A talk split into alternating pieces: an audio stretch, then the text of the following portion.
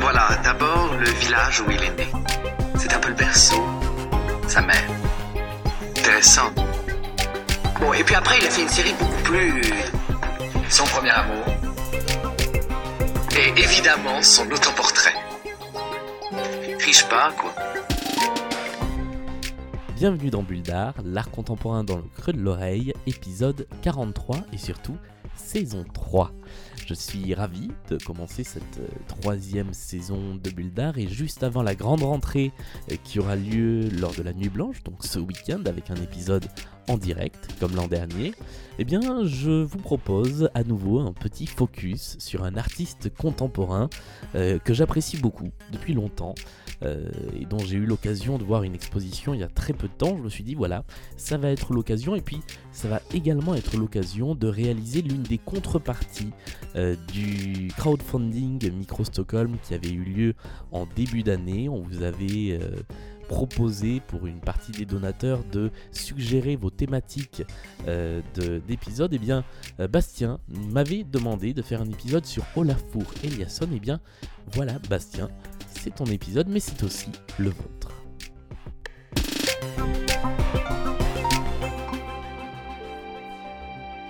Alors Olafur Eliasson, c'est un artiste euh, danois euh, qui est né en 1967, donc il a un petit peu plus de 50 ans. Il a passé une bonne partie de son enfance en Islande et vous allez voir que ce n'est pas euh, anodin dans son parcours et dans ses choix artistiques. Il est actuellement exposé à la Tate Modern, le grand musée d'art contemporain à Londres, et c'est à l'occasion donc de cette exposition que j'ai pu découvrir ou redécouvrir une bonne partie de ses œuvres, puisqu'il avait également exposé il y a quelques années à la Fondation Louis Vuitton à Paris. Euh, et donc c'est un artiste qui est extrêmement reconnu dans le milieu de l'art contemporain depuis le milieu des années 2000, depuis le début même des années 2000, euh, pour euh, certaines très grandes interventions. Il a été nommé il y a quelques jours à peine ambassadeur de bonne volonté des Nations Unies pour le climat. Et vous allez voir que là encore, ça a un lien très étroit avec son travail. Ce qu'on peut découvrir quand on approche le travail Eliasson, et notamment dans l'exposition qui est présentée euh, en ce moment à Londres, ce sont deux grandes directions euh, de, euh, de son art et finalement qui se rejoignent dans chacune de ses œuvres. Ces deux directions, c'est d'un côté la nature, la planète, et de l'autre l'humain et sa perception et ses sens. Et ce qui est intéressant avec donc les, œuvres d'art euh, d'Olafur Eliasson, c'est que eh bien l'artiste va jouer avec euh, la nature, avec ce que permet euh, le, monde qui nous entoure, pour jouer ensuite sur notre perception. Et tout ça est très très intéressant à voir et surtout assez fascinant à découvrir. Les œuvres d'Olafur Eliasson, elles sont remplies euh, de miroirs, elles sont remplies parfois de fumée, elles sont faites de sorte à nous perdre. Euh, L'exemple le plus parlant de, ce genre de travaux, c'est une œuvre qui avait été conçue non pas pour la fondation Louis Vuitton, mais pour l'espace culturel, Louis Vuitton qui a fermé en 2015, qui était installé au sommet de la boutique Vuitton des Champs-Élysées à Paris. Et pour une exposition, il avait conçu une installation qui, prenait place dans l'ascenseur, qui permettait de monter à, euh, cet espace culturel. L'installation s'appelait Votre perte des sens. Et une fois qu'on rentrait dans l'ascenseur, on était toujours accompagné euh, d'un membre du personnel de l'espace culturel, on se retrouvait dans le noir complet. On avait une petite explication en fait. Il se trouve que cet ascenseur était donc prisonnier d'un d'un tissu noir, donc la lumière était éteinte, on était dans le noir. Les murs étaient recouverts de cette euh, matière qui permet d'absorber les sons et légèrement molletonné. Ce qui fait qu'une fois que l'ascenseur était en marche, on ne voyait plus rien. On avait l'impression d'être pris dans le silence complet et en même temps on n'avait plus d'équilibre exact parce que le sol était un petit peu mou. Et l'ascenseur montait comme ça et on était complètement déstabilisé. Eh bien, c'est presque ce qui reflète le mieux le travail de la Four Eliasson.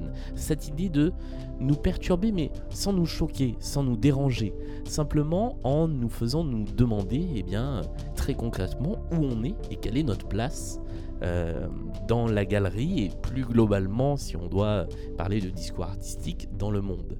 Euh, c'est quelque chose qu'on retrouve par exemple dans l'exposition à la tête moderne en ce moment, avec un long couloir dans une galerie euh, dans lequel Olafur Eliasson a recréé artificiellement un brouillard. Et on avance dans ce brouillard où on a à peu près un mètre de champ de vision devant soi. Donc on ne sait pas ce qu'il y a devant soi, on ne sait pas ce qu'il y a derrière, on ne sait pas si on est près du début ou de la fin de, ce couloir qui fait une trentaine de mètres et on avance jusqu'à arriver à la porte de sortie. On voit plus les gens avec qui on est venu faire l'expo, on est quasiment tout seul. Euh, et c'est assez fascinant en fait de voir à quel point euh, les éléments sont euh, à la fois domptés mais aussi sublimés par ce travail pour finalement nous mettre, nous, euh, visiteurs et nous, êtres humains, euh, dans une situation qui n'est pas habituelle. Euh, il y a beaucoup d'œuvres comme ça, il y a beaucoup d'œuvres kaléidoscopiques aussi, dans lesquelles on est pris entre des miroirs et on a l'impression d'être dans, un, dans une sorte de vortex. Il y a des illusions d'optique, une œuvre qui consiste en plusieurs projecteurs mis face, face à un mur. Si on vient s'intercaler entre le projecteur, entre cette série de projecteurs et le mur, en fait, notre ombre est euh, diffractée, comme si on était passé dans un prisme en plusieurs ombres de couleurs. Euh, mais il est impossible de faire ce qu'on fait en général avec une source lumineuse. Si on met sa main devant, on la masque. Ici, la lumière est toujours présente, même si on est entre euh, les projecteurs et le mur. Il y a tout un tas d'œuvres comme ça qui sont toujours très impressionnantes. La particularité en fait d'Olafur Eliasson dans sa façon de travailler, c'est qu'il ne travaille pas seul. Il a un studio euh, qui est installé au Danemark et dans lequel il fait travailler avec lui des dizaines de scientifiques, de chercheurs, de météorologistes, d'architectes, de spécialistes de la lumière, de l'électricité. Chacun a sa propre spécialité et en fait, ce studio euh, réuni, eh arrive à donner des œuvres impressionnantes comme celle dont je vous ai parlé, euh, parce qu'en fait, il exploite tous les savoirs que l'on a sur euh, les sciences, sur le monde, euh, pour en faire de l'art. Et ce qui est intéressant, c'est qu'il le fait vraiment avec aussi une approche scientifique. Les grandes œuvres qui ont fait connaître Olafur Eliasson, il y en a deux essentiellement.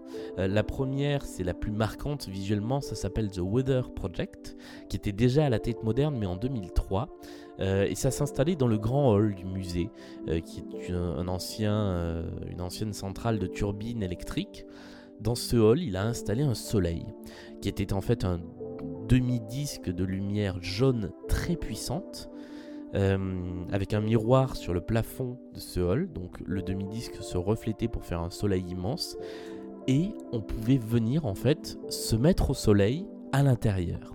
Et les images spectaculaires de euh, cette installation euh, démesurée ont énormément tourné dans l'univers de l'art et même au-delà. Euh, ça, ça fait partie des, des, installations qui ont contribué à rendre Olafur Eliasson extrêmement célèbre. L'autre intervention s'appelle Ice Watch, elle est beaucoup plus récente, il la développe depuis le début des années 2010 et notamment en 2012 à Paris il a fait venir des blocs de glace de la banquise et qu'il a disposés, à Paris en particulier, en rond. Il y en avait 12, comme une horloge. Sauf que ces blocs de glace, évidemment, au contact des températures euh, européennes, eh se sont mis à fondre. Et il y a plusieurs idées là derrière. C'est-à-dire qu'on a à la fois une horloge naturelle, puisque euh, ces 12 blocs en rond évoquaient euh, la forme d'une horloge, et en même temps l'horloge du temps qui passe et de la glace qui fond. Et euh, toute une partie de l'œuvre de la Four Eliasson est centrée sur cette question du réchauffement climatique, du changement climatique et l'idée pour lui d'amener ces blocs de glace, qui sont des petits blocs de glace de la banquise, euh, devant un public euh, qui n'a pas l'habitude d'être en contact avec vraiment la réalité de la banquise et de le voir fondre pouvait amener à une prise de conscience. Il a développé comme ça plusieurs projets, notamment euh, un projet appelé Sunflower, qui est une série de petites, de petites lampes très jolies en forme de tournesol qui sont vendues dans les musées en général en parallèle de ces expositions. Ce sont des lampes solaires et en fait pour chaque lampe vendue dans le, on va dire dans un pays développé, eh bien une lampe est offerte dans un village, dans un village d'Afrique pour les enfants, pour qu'ils puissent en fait, eh bien tout simplement bénéficier de, de lampes sans électricité. Donc il y a toute une démarche comme ça, également très engagée dans le travail de Lafoué Eliasson, qui n'est pas un artiste choquant, qui n'est pas un artiste engagé au sens où on le connaît, c'est-à-dire engagé dans le sens provoquant. Euh, on a quelque chose de à la fois très poétique sur euh, la forme de son travail et très parlant, très engagé sur le fond. Et ça fait partie des raisons pour lesquelles euh, Olafur Eliasson est un des artistes que euh, je trouve les plus intéressants aujourd'hui à aller voir en exposition. Et vraiment, il faut voir ses œuvres pour pour bien, comprendre. Euh, j'oubliais qu'il a également euh, fait des, interventions à Versailles l'été. Il a installé une cascade géante en plein milieu du bassin du jardin de Versailles. Là encore, il jouait avec, euh, nos sens en installant une cascade qui n'était raccrochée à rien. Et là aussi, c'était très impressionnant. Donc, vraiment pour prendre conscience de à quel point le travail de la Eliasson est intéressant, est important, eh bien, je pense que euh, la meilleure solution, c'est d'aller le voir. Évidemment, vous n'avez peut-être pas l'occasion euh, d'aller voir euh, son exposition à Londres, mais il y a régulièrement en France des expositions qui présentent certains de ses travaux. Eh bien, je vous les recommande parce que c'est vraiment un art à expérimenter, c'est une expérience et c'est quelque chose de très immersif. Merci d'avoir écouté ce 43e épisode de Bulle. Euh, comme d'habitude, euh, n'hésitez pas à laisser des commentaires, à envoyer des messages sur Twitter, sur Facebook, sur Instagram, euh, et également à laisser des petites notes sur iTunes. Voilà, ça permet au podcast d'être bien référencé. Merci aussi d'être de plus en plus nombreux à nous écouter. Les derniers épisodes ont vraiment très très bien marché. C'est on est vraiment très content. Et puis on revient très vite, donc avec toute l'équipe complète, sur des épisodes plus longs, avec des invités, des chroniques alternées avec les petits épisodes focus euh, que j'aime bien vous proposer de temps en temps. Salut à tous